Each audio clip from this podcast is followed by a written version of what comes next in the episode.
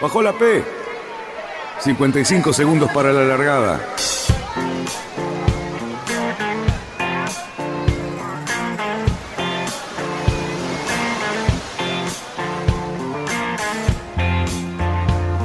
Así comienza Radionautas. Toda la información de la náutica argentina. Vamos bien, vamos bien. Orsá, Orsá, Orsá. Vamos bien. Orsá, Orsá, Orsá. Cinco, cuatro, tres, dos, uno. ¡Largamos! Buenas noches, radionautas. ¿Cómo estamos?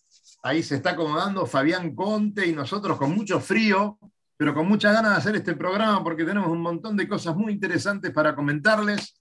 Vamos a hablar de algunos barquitos de Morondanga y vamos a hablar también de algunas regatas que se están por, por hacer en el Río de la Plata, más un par de campeonatos que hemos ganado en el mundo, señores, que ni les cuento. Así que saludo a Cali, saludo al amigo Fabián Conte y a Lucho. ¿Cómo están? Buenas tardes, Daniel. Buenas tardes, Fabi. Buenas tardes, Lucho. Qué contento de estar acá este viernes cálido de primavera, donde uno se siente rejuvenecido. Y bueno, lamentablemente me acaba de llegar un. Les, les aviso desde ya, miren, para que no me lo pregunten más, mañana va a estar nublado y con mucho viento. ¿Listo? Así que se lo digo. Cali, muy bien. Te, vamos a sacar la paga, eh, te vamos a retirar la paga, porque no hay un fin de semana que lo dibujes bien. Sí. Queremos ir a navegar, queremos, no sé, eh, brisa en nuestros rostros, queremos... El domingo, el domingo, el domingo. El, domingo lo vas a poder esperando, Estamos esperando la lluvia todo el fin de semana y veíamos el sol y decíamos, no, ya se larga. cierto, cierto, el fin de semana pasado. sí. Decir que la gente a nosotros no nos da bolilla, ¿no? Menos mal. Y bueno. Cuando seamos un programa famoso y tengamos mucha audiencia, vamos a tener que empezar a cuidarnos, pero por ahora no pasa nada. Yo estoy esperando algo de Cali hoy. Hay una novedad, o tal vez una noticia, una, una marcación que tiene que hacer Cali hoy, que no quiero y no creo que se la vaya a perder. Está pensándolo, Cali. Anda pensándolo. Eh, no sé, me, sacaron de, ¿Cómo, estamos? ¿Qué, ¿Qué, pasó? qué bárbaro, qué grata sorpresa ayer cuando recibimos la noticia de que teníamos dos por dos campeonatos mundiales ganados por, estos chicos, ¿no? Qué bárbaro, impresionante. La verdad, uno, más allá de que uno va siguiendo este, las competencias y qué sé yo, de repente agarra y decir, che, dos campeonatos. Uno, sabíamos el de masculinos, porque habían corrido antes, y después el de femeninos también fue como, che, no puede ser, una cosa increíble. Estuvimos a punto de tener alguno de ellos o a, más de uno charlando con nosotros, pero en este momento está todo el equipo en vuelo. Están volviendo para.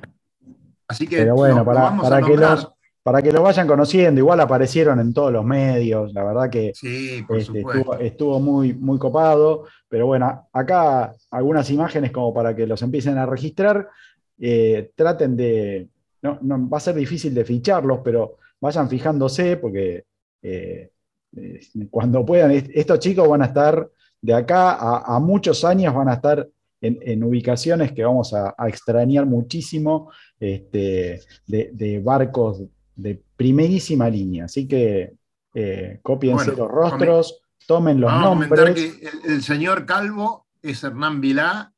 Si quieren acotar alguna cosa, ha estado varias veces en nuestro programa.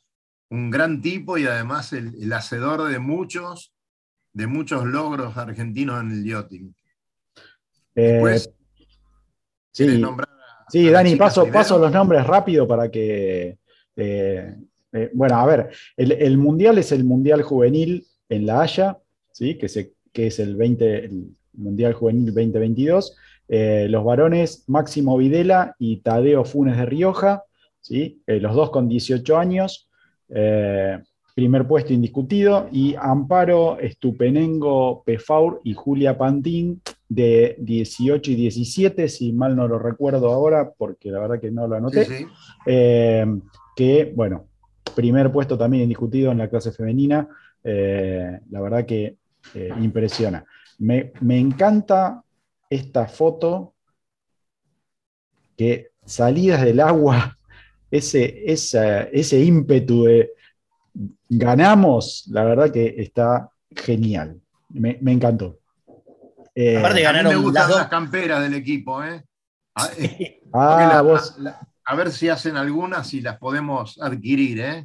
Qué esa-. ¿sabés que me parece que son de, de un amigo nuestro? Son, son, son, son. Ah, ah, sí, certificado eso.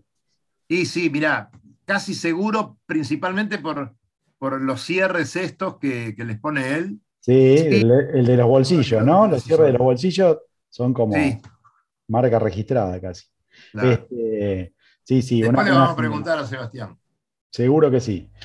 Eh, bueno, alegría desbordante para nosotros. Los, la foto igual de los varones, eh, no tan exultantes porque deben estar un poco cansados, pero la verdad que una genialidad. Una genialidad, señores. Eh, nos damos el gusto de en un mismo día en el yachting meter dos campeonatos del mundo. ¿eh? El 29 es argentino, señores.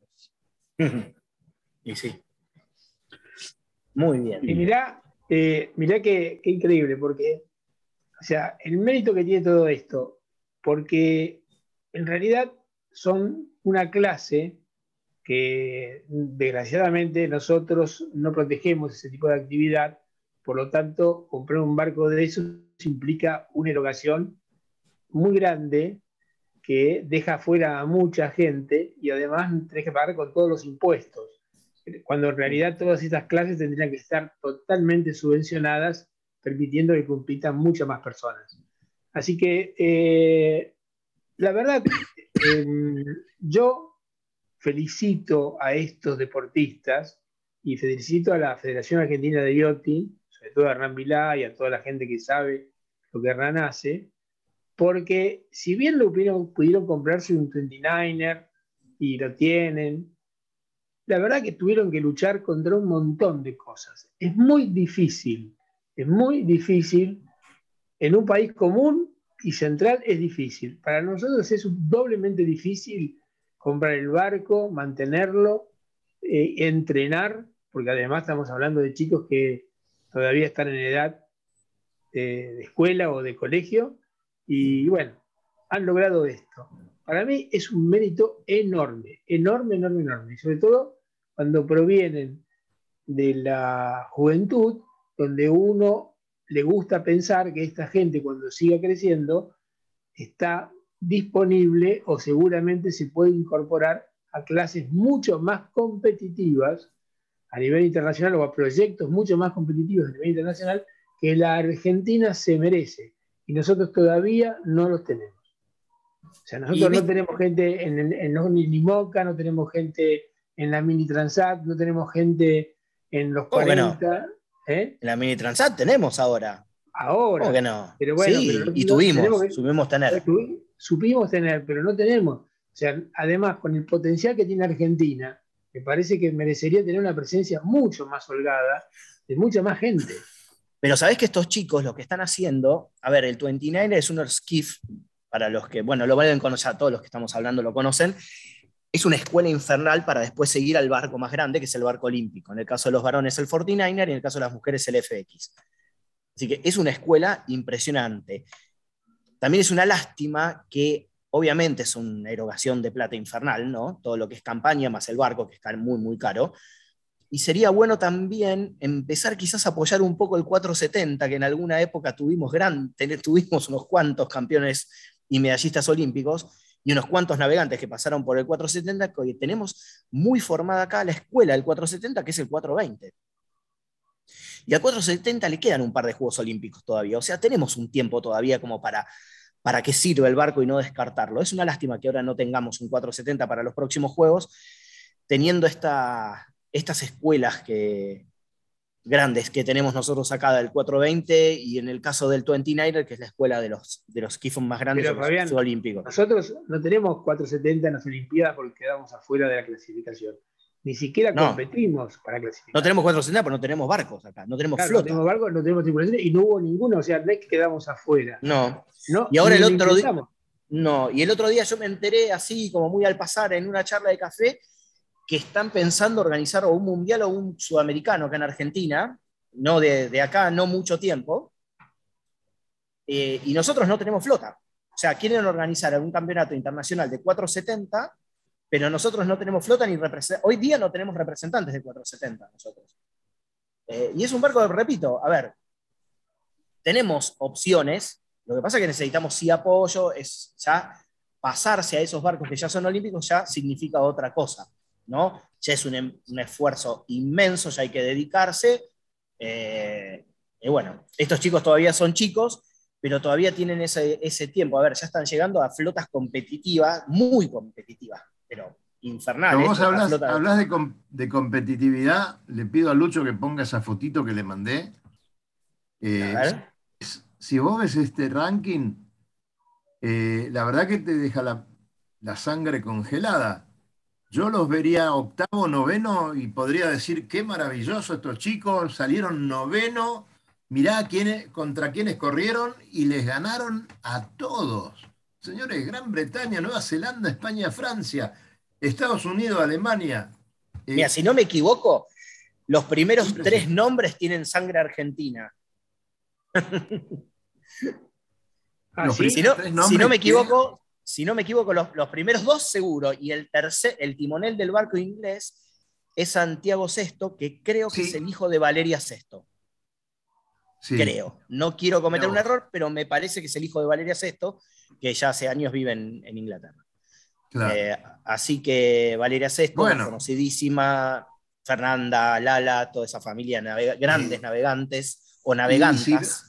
Y como si dirían ves de ahora las algunos. mujeres, lo mismo, ¿no?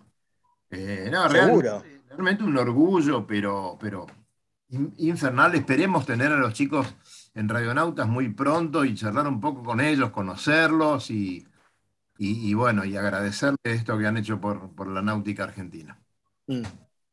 Vamos a Sí. los barquitos, eh, Lucho. Eh, nada, un, un comentario más es eh, el tema, por ejemplo, ahí los españoles estaban en cuarto lugar, quedaron, y la verdad que la, la parte juvenil de España es fuertísima, o sea, a- están compitiendo por ahí como, como en otra época los franceses, y digamos, son de temer, la verdad que los argentinos les pasaron por arriba, ¿no? O sea, un, término muy nuestro, pero, pero digamos, en este caso fue así.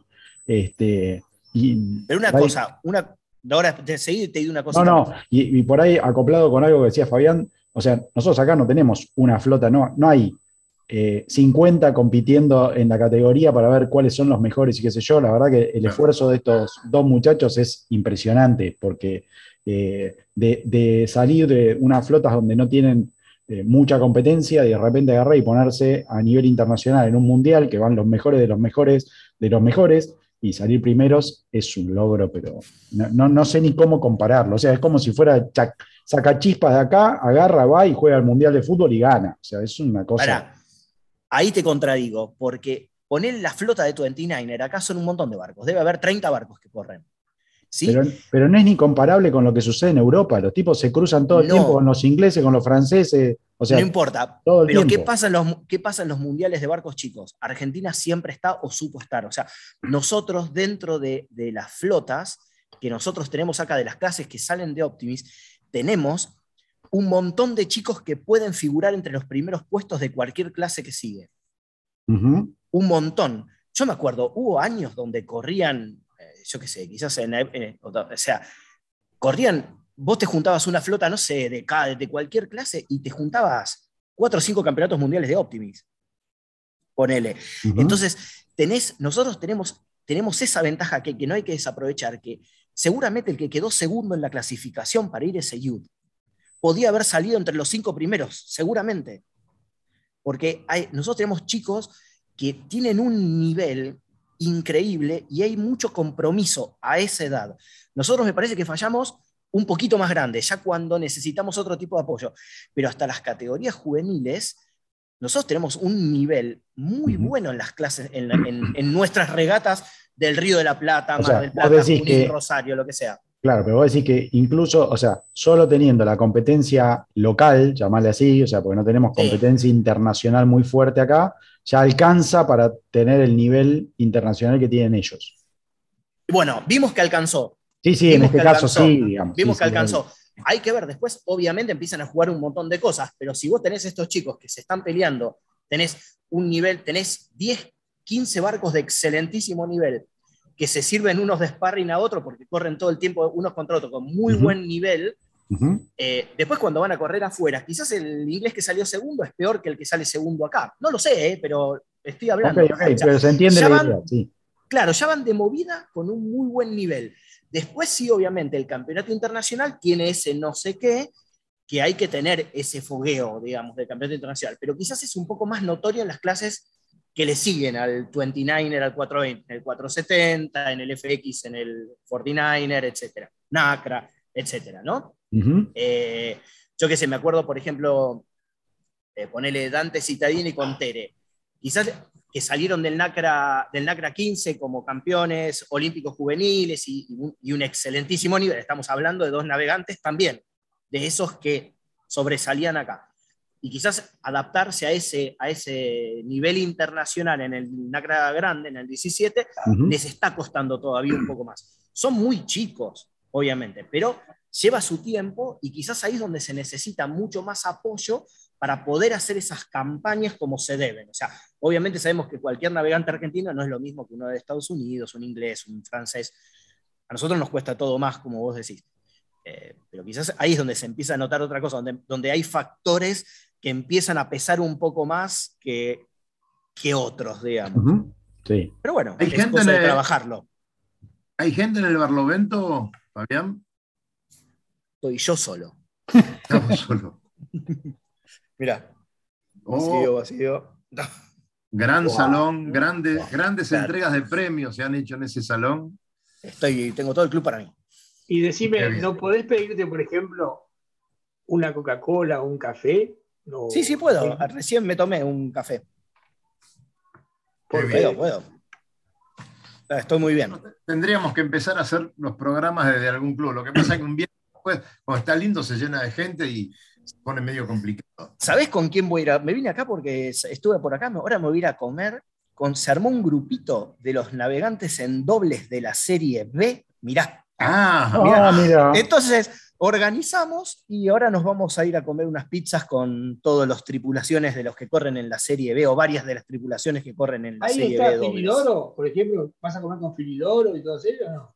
No, no, los que están corriendo, no sé, lo- a los que yo más conozco, bueno, obviamente a Juan, mi tri- uno que corremos juntos, y después está Julio Magdalena, un subcampeón mundial de clases chicas también, un gran navegante íntimo amigo mío, que viene con su tripulante, después va la- viene Pelu Jaquet, Cristian Jaquet con, con Julián del Cero, y hay otros barcos más que se prenden. mandale, mandale saludos a, Divertido. A Elías, su Le padre. mando.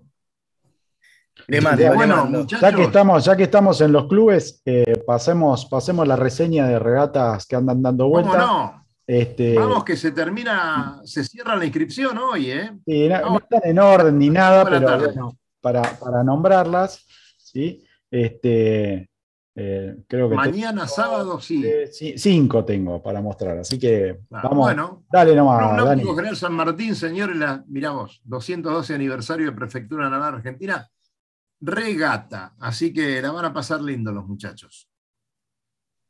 Siempre mucho trabajo en San Martín. Acá estamos hablando de, me imagino que es el Club Rosario, ¿sí? La 117 aniversario de regata multiclase. 117 aniversario, o sea, wow. Todos cha- grandes, ¿eh? Nada de, de chiquitaje esto. Parece chascomús eso, ¿eh? No sé. Eh, Yo creo que es Club de Gata Chacomús, ¿eh? Podría Sí. ser, ¿eh? Por la bollita. Y por los barcos Aunque- están corriendo. veo- Tendría que saberlo el, el No, perdón, están, no, no, no, no, están fuera del tarro. Chascomús no hay barcos. ¿no? Ahí tenés un 24 pies ahí. Pero no, es un 21, eso es un bramador 21 y adelante tenés un microtoner, mira. sí, hay varios. Sí, y atrás tenés un Day 6. Un... No, pero es cierto que me parece. Chascomús. Sí, sí. Bueno, sigamos porque si no se nos va el, el programa. Este, eh, Ese es por acá. sí, este La por acá es Regata Cruz Roja Argentina. eh, Sí, señor. domingo 24 de julio. Del Yacht Club Olivos. Así que también busquen para anotarse en la página del club. Eh, no, no creo que les vaya a tocar semejante calma, pero bueno, anótense. Eh, 23 de julio, acá para, para los del Barlovento. ¿eh? Esa es la nuestra. Sí. Eh, Copa Fundadores y dobles, así que vas a estar ahí, ¿no? Esta la corres. Fabián se Se nos congeló de vuelta, hace un frío. Este, y, y por último, eh, Paysandú, ¿sí? que va con el campeonato 2022 del Club de Paysandú. Ah, no sé, Dani, vos, vos sabés más de, Gran, gran saludo a los muchachos. Fíjense quién, quién auspicia. Mirá los auspicios que consigue esta gente, cómo, cómo manejan las cosas en Uruguay. El Banco Santander, ni, ni menos vas acá a una sucursal de un Banco Santander a decir que si te hacen publicidad para, para una regata y te sacan, pero. Eh, Sí, sí, Bueno, imagínate- 23 de julio, Imagínate Fiat, ¿no? Que te ponga, te ponga un peso Fiat para, para una regata. seguro, Este, seguro.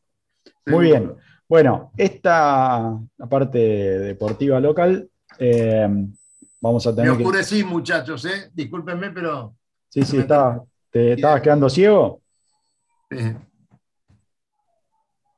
Bueno, eh, seguramente Fabián viene en unos momentos, pero nos podés introducir en el tema de esos barquitos raros que están fabricando, que hay un movimiento.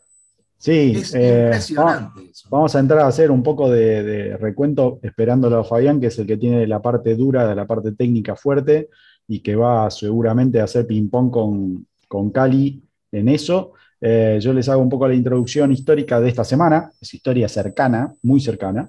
Eh, se votaron en estos últimos días eh, tres barcos, que son los, los cuales analizamos y, vamos a poner en, en- la pantalla de ustedes y en el audio, ¿sí? que son el primero que salió al agua fue el PRB, ¿sí? con nuestro amigo, de, de de nuestro amigo Kevin Escoffier, eh, el, salvado por, este, por Jean Lecam en la última Vendée.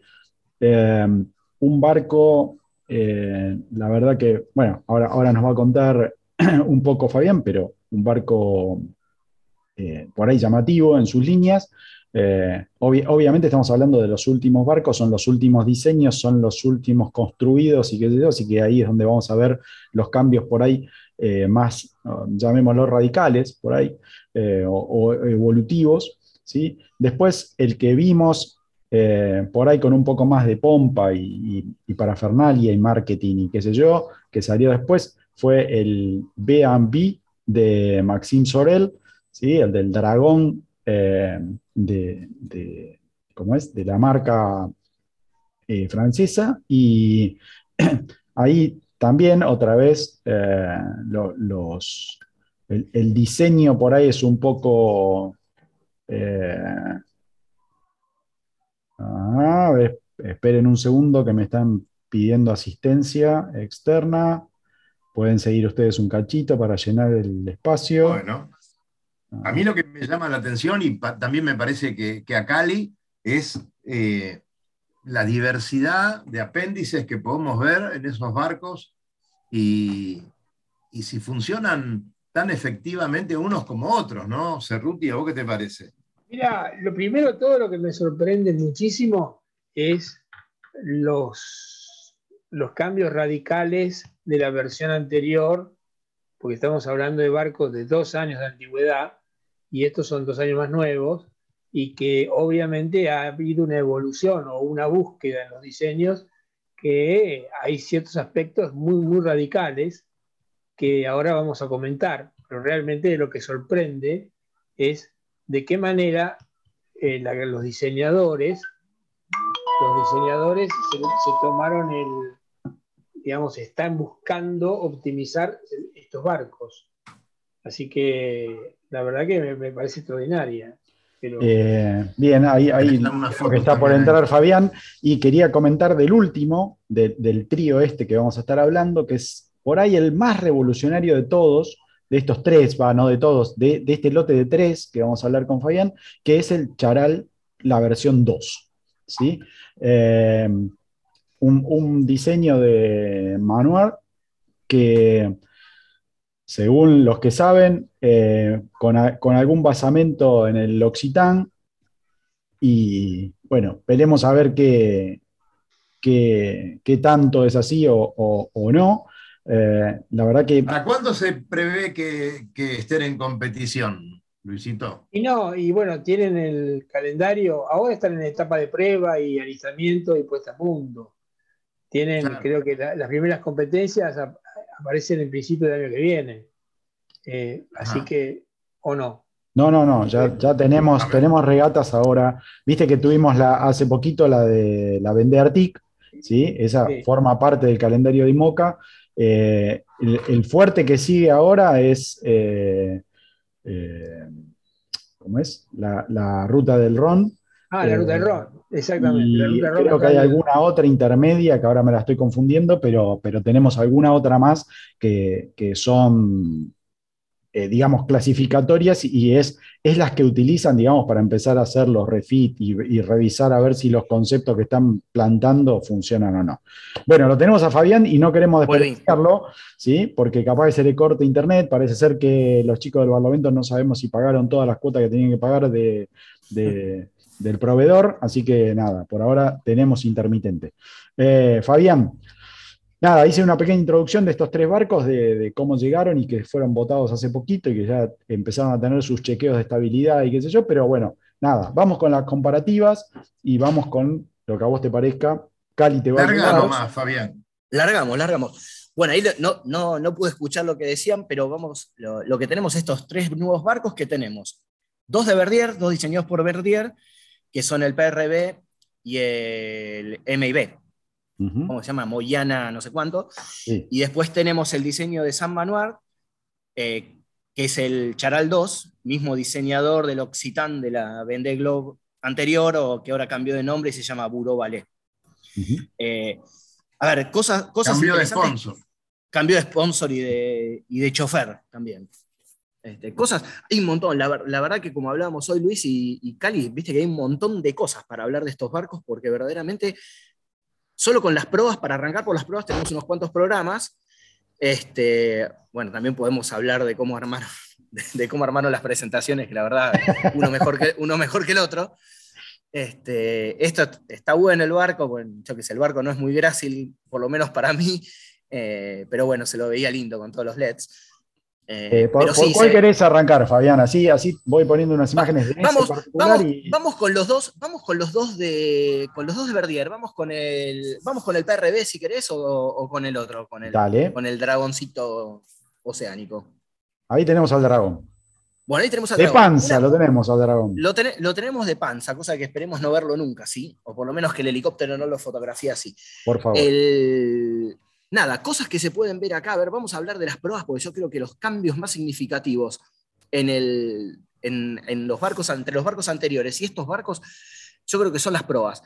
Sí se ve en el caso de Verdier, eh, toda esa evolución me parece que fueron haciendo mucho con el Apivia a medida que le fueron cambiando los foils, cómo fueron llegando a estos foils. Se ven en los dos barcos, en el PRB y en este se ven foils, vamos a llamarlos similares a los, del, a los de la Pivia.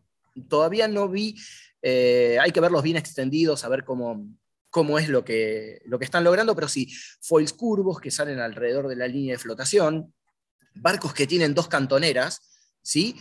Y se ve mucho que se aumentó, aumentaron mucho los volúmenes de las proas en estos, por lo menos en este, bueno, en el de Manuar, obviamente, que fue un extremo, pero en los barcos de, en estos dos últimos de Verdier, eh, aumentó mucho el volumen de las proas, a diferencia de los barcos anteriores.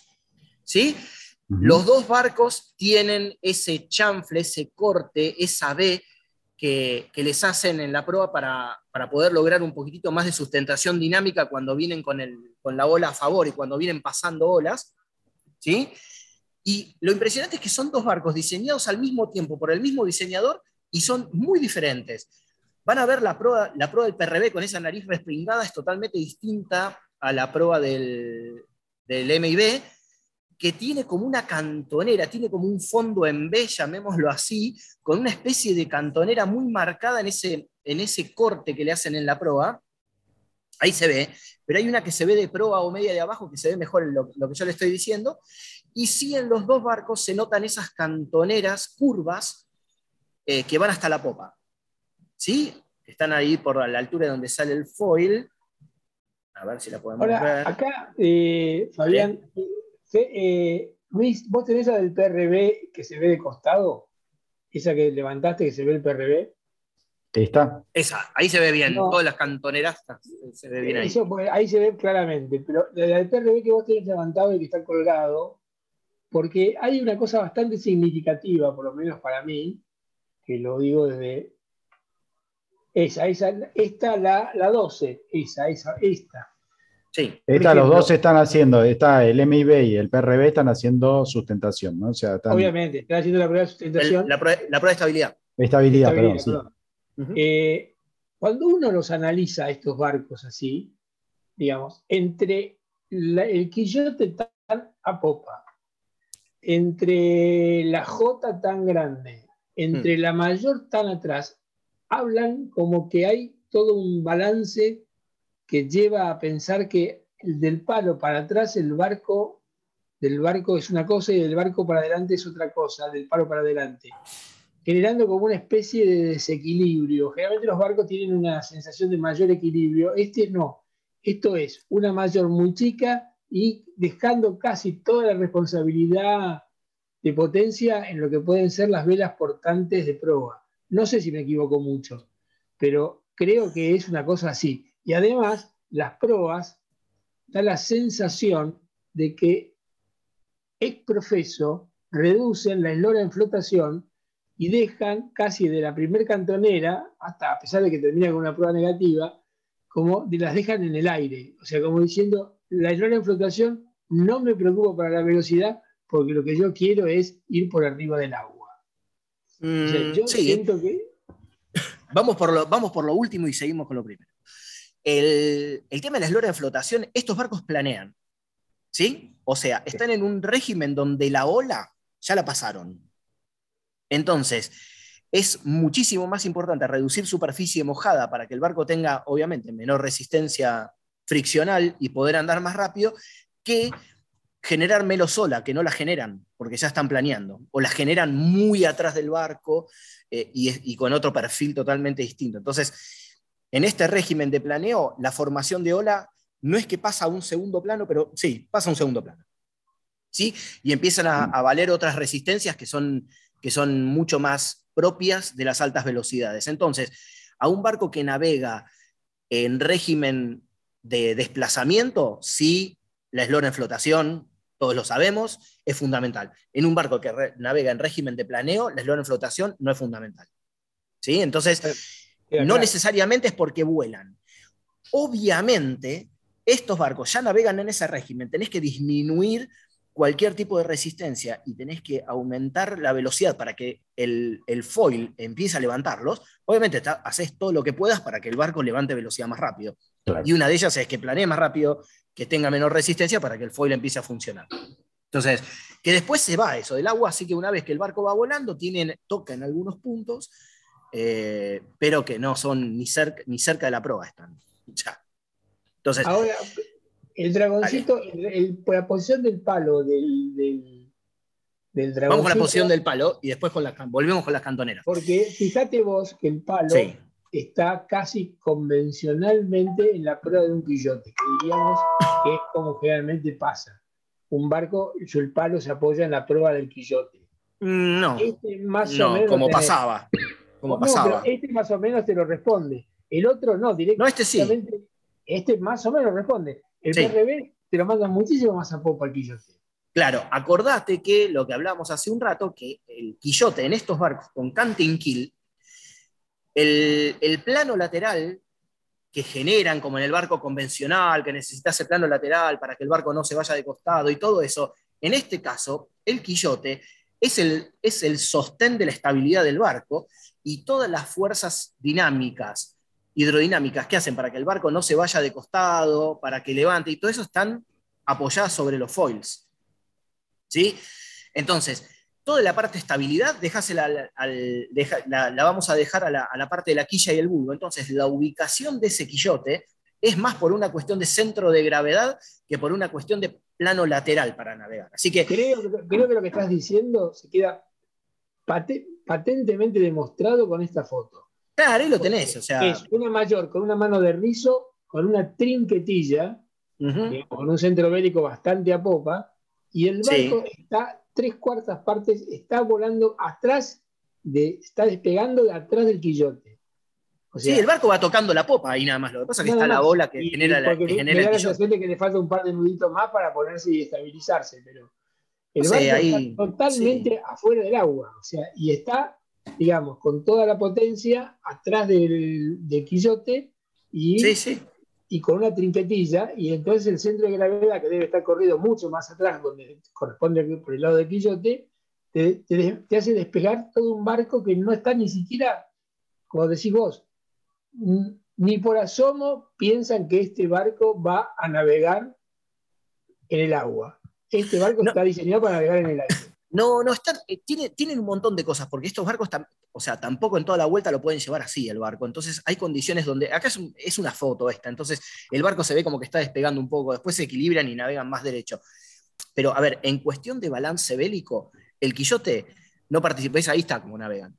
Ahí el barco va casi todo afuera del agua, va tocando en popa nada más. Pero en cuestión de balance bélico, el plano lateral te lo da y todas las fuerzas que vos necesitas para que el barco navegue para adelante y no de costado, te le está dando el foil.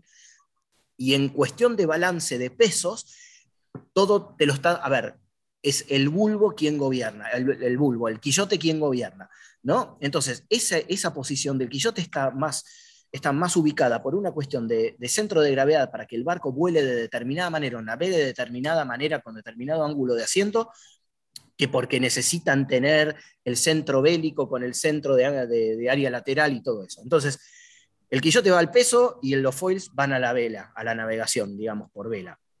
Eh, Fabián, te hago, una consulta. Eh, ¿quién, contrarresta la, fuerza, digamos, del, foil? ¿no? Porque en algún lado tengo que, digamos, estar manteniendo esa, fuerza del, O sea, lo que me refiero es, ¿el, timón hace tanta fuerza como pareciera que hacen o, no? Viste que la, no. A ver, viste que el barco, a ver, el barco es una sumatoria de fuerzas. ¿Por qué, ¿Cómo navega un barco? Porque el barco es toda una sumatoria de fuerzas. Tenés fuerzas hacia adelante, que son las sustentaciones que hacen las velas, tenés fuerzas hacia el costado, fuerzas hacia atrás, todos los arrastres, tenés un montón de componentes de fuerzas que a determinada velocidad, a determinado ángulo, a determinado ángulo de ligüe, a determinado ángulo de escora, a determinado ángulo de asiento, todas se equilibran y el barco navega a velocidad constante. Newton, ¿no? Fuerza igual a masa por aceleración. Bueno, un equilibrio de fuerzas, si no hay ningún si esa fuerza es cero, o sea, la sumatoria de esas fuerzas es cero a determinada velocidad, con determinadas características, el barco va en movimiento rectilíneo uniforme. Entonces, es toda una componente de fuerza. Entonces, vos tenés, de repente, vas, podés necesitar más carga en el timón o que el timón haga más fuerza para contrarrestar otra. Lo que se trata es de que todos los las fuerzas de arrastre, o sea, pensar que para vos generar más sustentación con el timón tenés que generar más arrastre, ¿no? Como digamos, cruzando más el timón, vos tratás de que eso sea, se minimice. Eso es parte de la puesta a punto del barco, ¿no? Y de todo ese equilibrio, cómo se llega. Por eso, quizás, para el PRB, el mejor equilibrio era el quillote más atrás, porque el peso también entra dentro de todas estas ecuaciones, el momento que, que hace el, el bulbo, todo eso, y quizás para el, para el dragón el, tenía que ir el peso, el equilibrio de pesos era más hacia proa. ¿Sí? Hay un montón de... Fijémonos, fijémonos, por ejemplo, en la configuración de velas. En la primera foto, cuando vemos el PRB casi todos por afuera del agua, desde el palo para adelante o palo, desde poco atrás del palo para adelante, había una trinquetilla Genoa, esa, que es una trinquetilla con un corte muy particular, porque no es una trinquetilla, es una genoa metida para, atrás. Y cuando cambia la configuración y aumenta la potencia con la mayor, se compensa con una genoa en la proa, que nos hace navegar al barco de otra manera un poquito distinto. Esta vela, por ejemplo, navega distinto. Es un código. ¿Eh? Ese es el código cero, mira ahí lo- Claro, código cero. Ahí está. Acá tenés una vela que está navegando y tenés otra anterior que es cuando está esta, por ejemplo, que no va con el código cero. No, ahí no. Acá no va con No. el código cero. Acá va con una No. Genoa, Ahí va con una Genoa. Grande y toda la mayor con twist, lo ves arriba que está abierta, la mayor, la mayor está abierta arriba, y lo ves, y está navegando casi, te diría, de una manera un poquito más convencional. O sea, Eso saben todo- por qué es el twist, ¿no? De la vela. Sí. No, Yo ¿por sí, bueno, No, contalo. Eso, eso, eso se los cuento también. Eso vieron que últimamente con los barcos estos que son mucho más rápidos se empezaron a ver las mayores mucho más twisteadas arriba. Y eso tiene una razón. Si hacemos un, un perfil del viento, ¿no? Desde el agua hacia arriba, el viento va aumentando hacia arriba, ¿no? Obviamente. Supongamos que pegado al agua sería cero y va aumentando. Entonces el barco al moverse a una, velo- a una velocidad determinada, el barco se mueve siempre, vamos a suponer, a 10 nudos. Y vos quizás abajo tenés, no sé, no voy, voy a decir una, para que quede claro, pero no es así. Quizás vos, pegado a la botavara del barco, tenés 5 nudos de viento y pegado al tope del palo tenés 10 nudos de viento. ¿Sí? Por, la- por el perfil de velocidad de viento que tengo. Pero el barco siempre va en la misma dirección a 5 nudos. Entonces, el, el viento aparente le pega mucho más de proa, más abajo que arriba. El ángulo de viento aparente va cambiando, obviamente. Entonces, vos arriba necesitas tener la mayor casada hasta determinado punto y, a- y a- eh, y abajo la vas a necesitar tener mucho más casada porque tenés el viento aparente mucho más de proa. Por eso, las velas hoy día, que también permitido por los materiales y por el diseño de la, de la misma vela, te permite este tipo de cosas. Entonces vos tenés una vela muchísimo más eficiente en todo el largo del palo. ¿Eh? Eso es porque Ahora, estamos eh, viendo. eso, esto. eso se podría decir, Fabi, acá se nota mucho más porque las mayores cuadradas son mucho más deschavadoras, pero en las otras también se lleva así. en- ahora, siempre, en un barco vos siempre abrís, la abrís arriba porque, bueno, justamente por las razones que explicaste. Vos Claro, depende. Vos necesitas twistearla. porque Salvo Sí, en el J24. También de la misma manera que también la podés hacer porque la abrís un poco más arriba porque tenés mucho viento y querés descargar arriba. Eso también lo Pepe, sé. Claro, no, también es eso, pero, pero en estos barcos que tienen palos tan altos, hay mucha, debe haber varias, bastante diferencia de, de viento arriba y abajo. Mira, estoy a punto, probablemente voy a cometer una, una especie de imprudencia, pero creo que estamos hablando casi de una diferencia del 30 al 35% de la velocidad del viento en un mástil razonable de lo De que es el, de del- vein- del de- viento. Veintitantos Es metros. mucho, es mucho. Claro que es mucho. Es muchísimo. Que es Este, pero, muchísimo. pero es, a- es así. Y fíjate que vos, o sea, todo, volvemos a lo mismo. O sea, lo que vos, de- vuelvo un, un paso para atrás, lo que vos decías en esta foto, donde tenés una Genoa muy grande y una mayor muy grande también, o sea, tenés toda, digamos como que esta no es la configuración más de velas más grandes, pero sí es la configuración de ceñida del barco, eh, o de ceñida, o de unas escotitas apenas abiertas, porque ya después se empiezan a poner el resto de las velas. El balance a vos ahí te lo está dando el, el foil. Toda la, parte del el equilibrio, se te está equilibrando una vela más grande con una mayor más grande, la estás equilibrando con el foil. Y vos decís, pero ¿por qué cuando yo sería al revés? A ver, cuando vos estás achicando, vos por ejemplo con mucho viento, generalmente ¿qué hacemos? Ponemos la trinquetilla o ponen la trinquetilla. Y vos decís, bárbaro, ponen la trinquetilla, entonces estoy tirando el centro bélico más a popa, pero no el foil ven. o el quillote no lo puedo mover. Y es, es raro eso, porque en realidad tendría que tirarme mucho más el timón. ¿O no? Ahora, decime, el, el- el- el mecanismo de sustentación del foil es exactamente igual al mecanismo de sustentación de cualquier perfil con un fluido. O sea, un centro de Sí. baja arriba y, Y un centro de alta abajo. A- abajo. Sí, O sea, eso, eso no, no es, es exactamente es igual. igual. Claro, Es lo igual. que tiene en sí, lo que tiene el foil, a diferencia de una quilla común, digamos la que estamos nosotros acostumbrados a ver, una quilla que va en el centro del barco, que no se mueve para ningún lado, es que los perfiles alares del foil son asimétricos, son como el ala de un avión. O sea, hay uno de los dos lados que siempre es el que genera la presión negativa y uno de los dos lados que siempre es el que genera la presión positiva. ¿Sí? Entonces, es muchísimo más eficiente al funcionar. O sea, no solamente funcionan con el ángulo de abatimiento del barco, sino que al ser asimétricos, a ver, el ángulo de abatimiento es para eso, es el flujo está cruzado respecto a la velocidad de avance del barco, de, la, o donde, genera- de donde genera apunta el ala. barco, y te genera la asimetría en el ala, digamos. En, en este caso no, está forzada, es asimétrica. Entonces a veces los barcos navegan con menos leeway, porque ya tenés el ángulo que vos necesitas.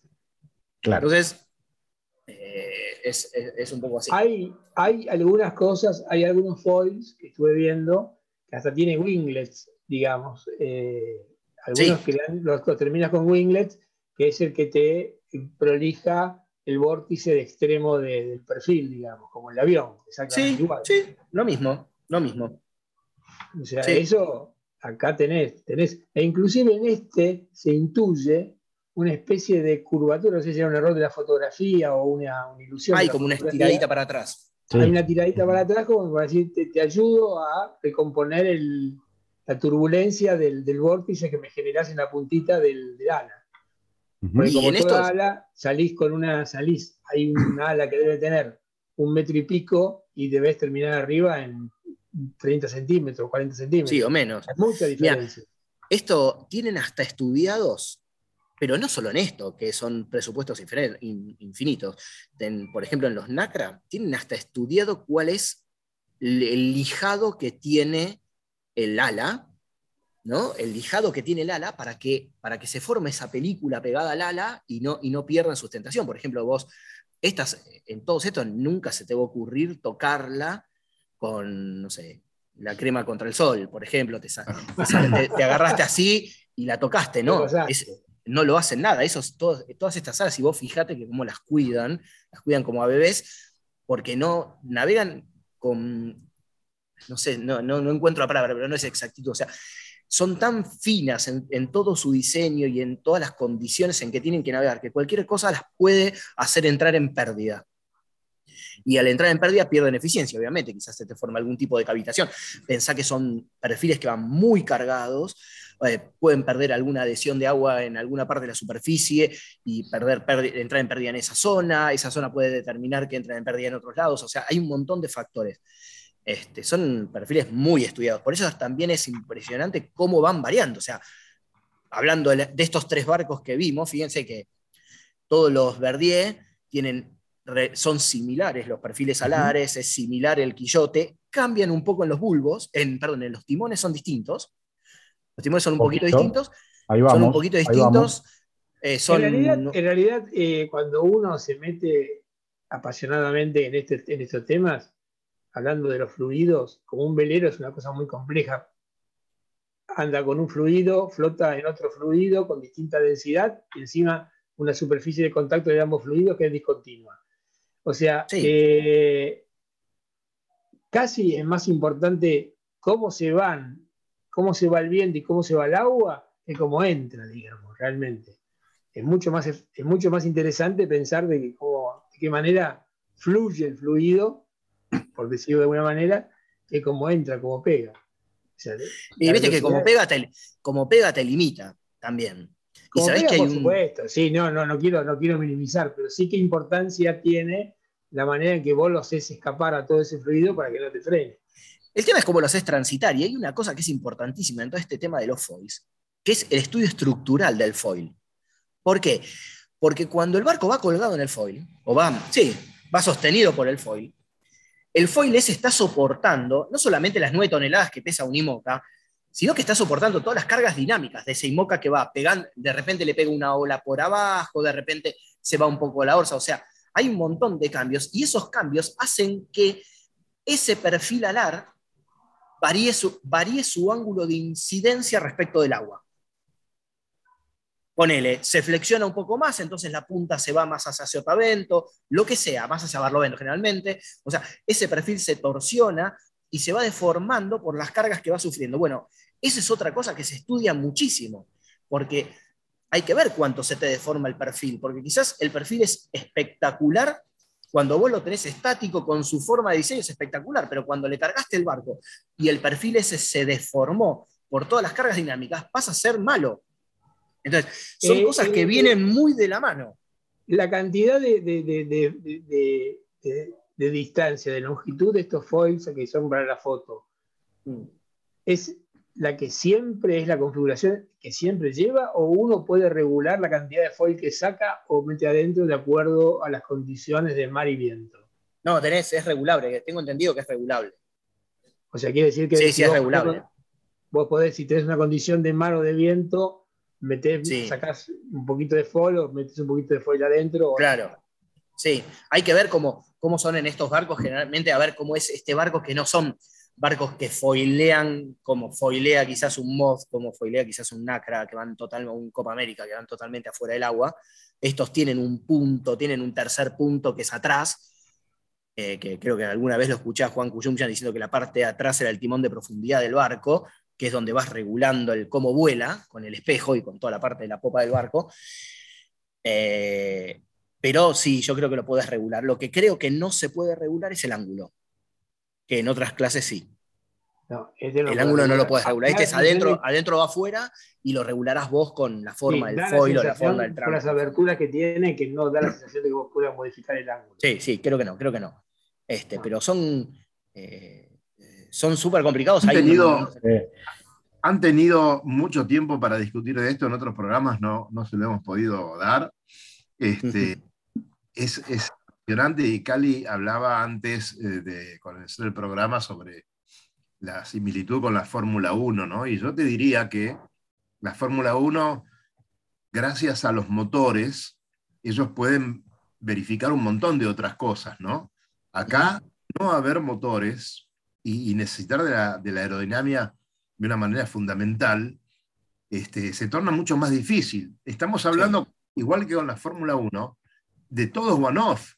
¿no? Eso encarece absolutamente el producto, porque evidentemente, si vos después no vas a hacer una serie para vender, cada barco de Ujú. estos necesita este, todo un desarrollo desde cero, que en la industria automotriz este, después se harían 150.000 vehículos, o menos. Este, así Sí. que tom- tomemos la envergadura que tiene esto, ¿no? Y, y- y qué suerte que se pueda hacer. Eh, porque realmente lo- el proyecto de, de este charal, ¿cuánto, ¿cuánta guita presupone? Una. no sé. No. Creo que No, estaban- no, no, hablaban, no hablaban de, número. hablaban de 80 millones de dólares, ¿no? Eh, puede Ah. ser. no, no tengo el número, la verdad que antes lo Y- tenía para decime, alguno, pero Fabián. para esto no.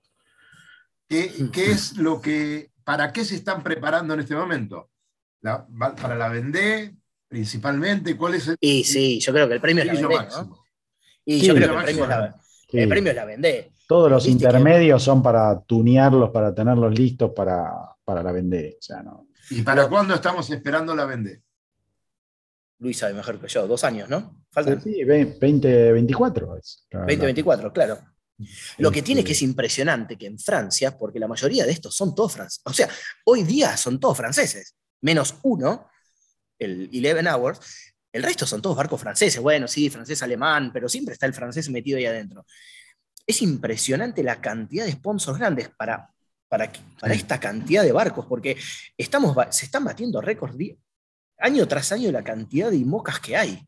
Sí, Y es un campeonato que yo tengo un- amigo que está casado, su mujer es francesa y van, navega muchísimo y me contaba, dice, son héroes nacionales.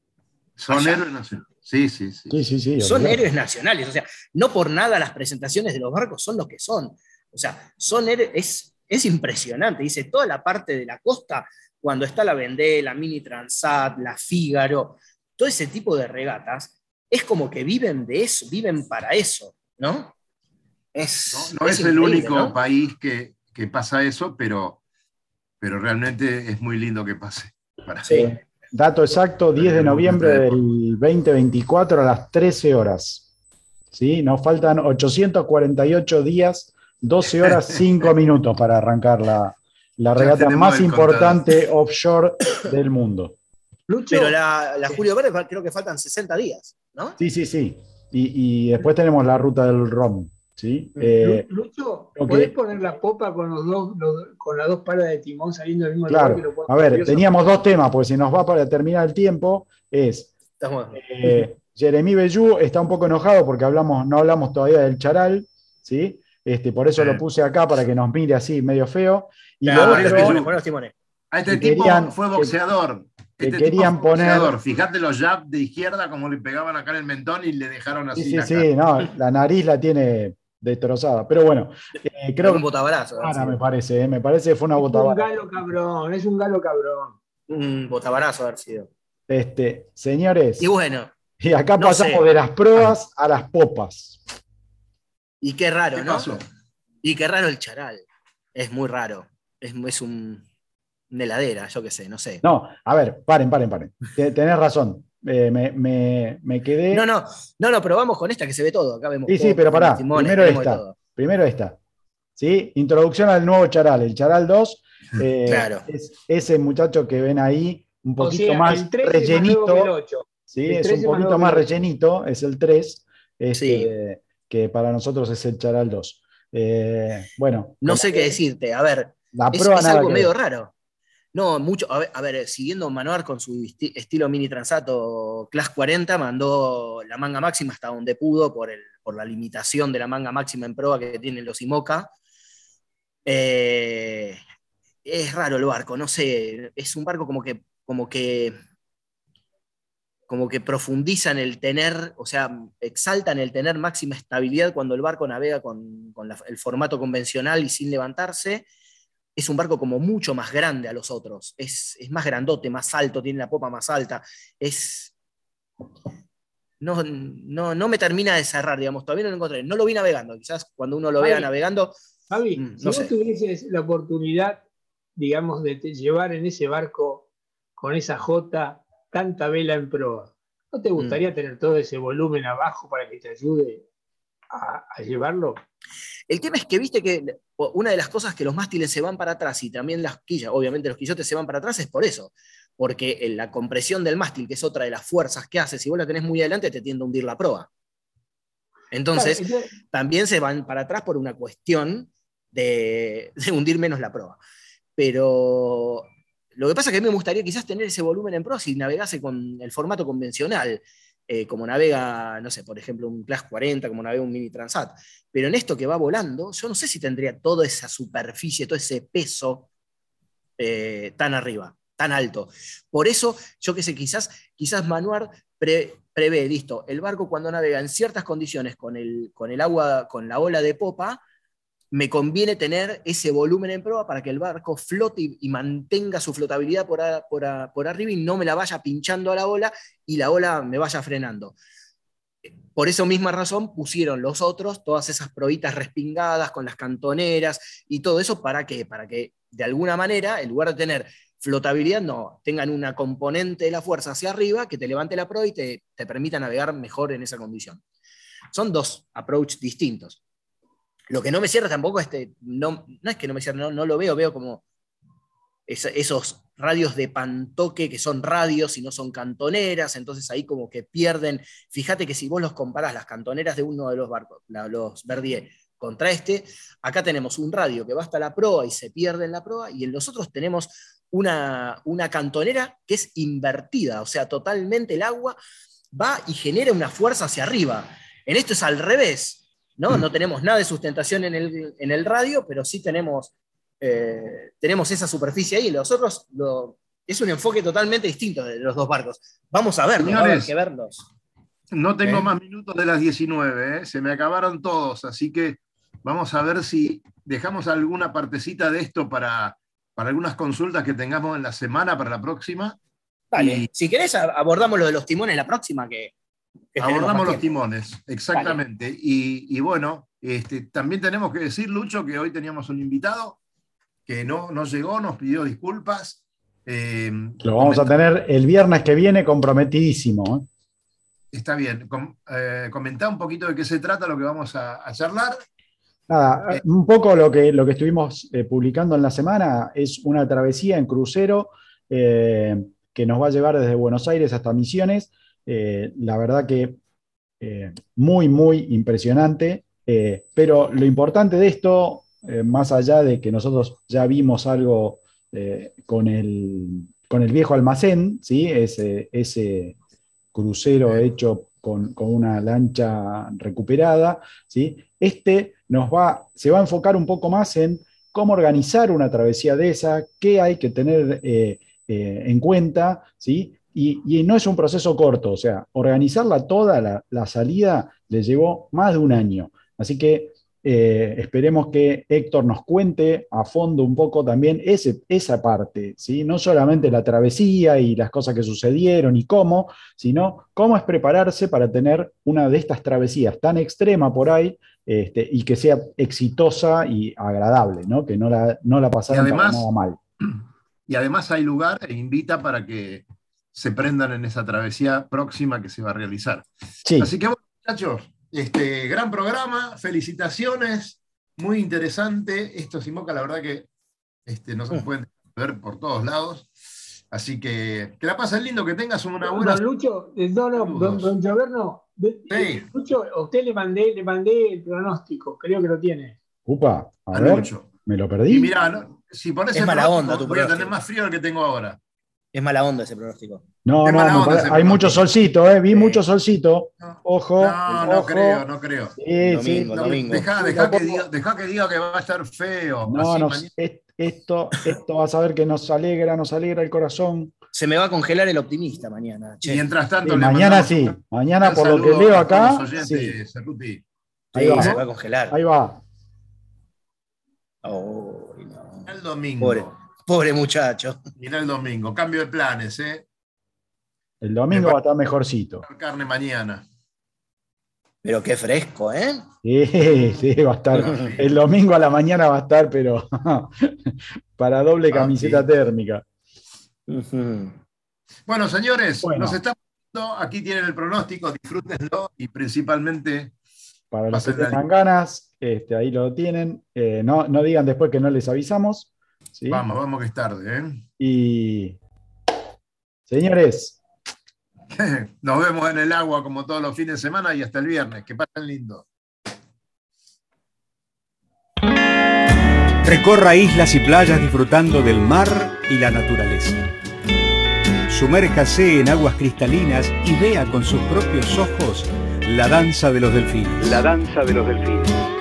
Tiempo libre, caminatas, noches mágicas y mucha diversión. Con el aval y experiencia de Lobo Janelli, la persona que más sabe de charter náuticos.